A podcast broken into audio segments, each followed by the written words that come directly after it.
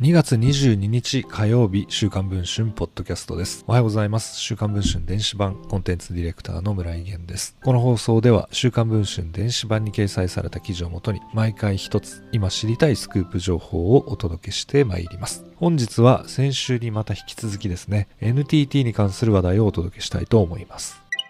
週刊文春は2月10日の発売号で NTT が子会社の NTT ドコモの社員に対し大幅賃下げを提案していることを報じました。今回週刊文春が新たに入手した内部資料によれば NTT による賃下げの提案が NTT グループ全体に向けて出されていることが分かりました。NTT 労働組合は今年の1月、グループの主要各社向けに会社側の提案内容をまとめた人事人材育成処遇等の見直し、括弧3次提案、住宅関連施策の見直しについてと題する文章を作成。この内容をもとに NTT 東日本に勤務する30代半ばの男性社員はこのように説明をしています。まず、満額16,200円の外勤手当や昼食費用のサポート手当3,500円が廃止になる。この上でベースとなる資格賃金や在職期間の評価に基づいた下給の分などがグレード賃金という新たな賃金体系に圧縮されるといいます。この30代半ばの社員の場合、月給約26万円あったこの部分の賃金が1万円から3万円以上下がる計算になるといいます。また新入社員でも最低8000円あった毎年の昇給も9000円、6000円、0という3段階に分けられるといいます。昇給にあたっての評価法は相対評価から絶対評価に変わりますが、その基準も不透明なので非常に不安だと週刊文春の取材に対し語っています。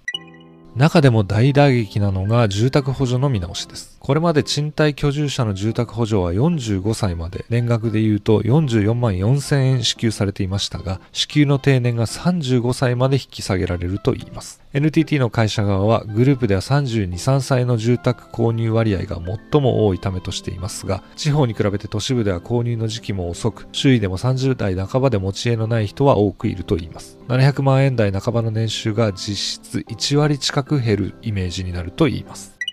また、子供1人当たり1万2000円の子供手当を創設する一方、パートナーに1万9300円、満60歳以上の親に1万1500円、2人なら1万9000円支給されていた扶養手当というものも廃止されるといいます。NTT 本社に勤務する40代の男性社員によると、こうした福利厚生の手厚さが魅力の会社だったのに、労組も徹底抗戦の構えが見えず、毎月数千円の組合費を払うのが馬鹿らしくなります。このように語っていました。そもそも賃金見直しの核となるグレード賃金とはどのようなものなのでしょうか？週刊文春が別に入手した NTT 労働組合持ち株グループ本部が作成した付属資料の解説という資料によると会社の見解としては社員グレードが上位になるほど期待する専門性や行動のレベルが高くなることから賃金水準も高く設定するとあります。これに対し組合側も、組合員、社員のチャレンジ意欲の発揮等につなげていく考え方と追随するような認識を示しているといいます。2月7日、NTT は2022年3月期の連結業績予想を発表。最終利益は過去最高の1兆1000億円になる見通しです。その一方で、こうした経費削減に積極的に取り組んでいるのです。グループ全体で32万人の社員を抱える NTT の賃下げは、岸田首相の唱える賃上げ政策に大きな影響を与えることが必至です。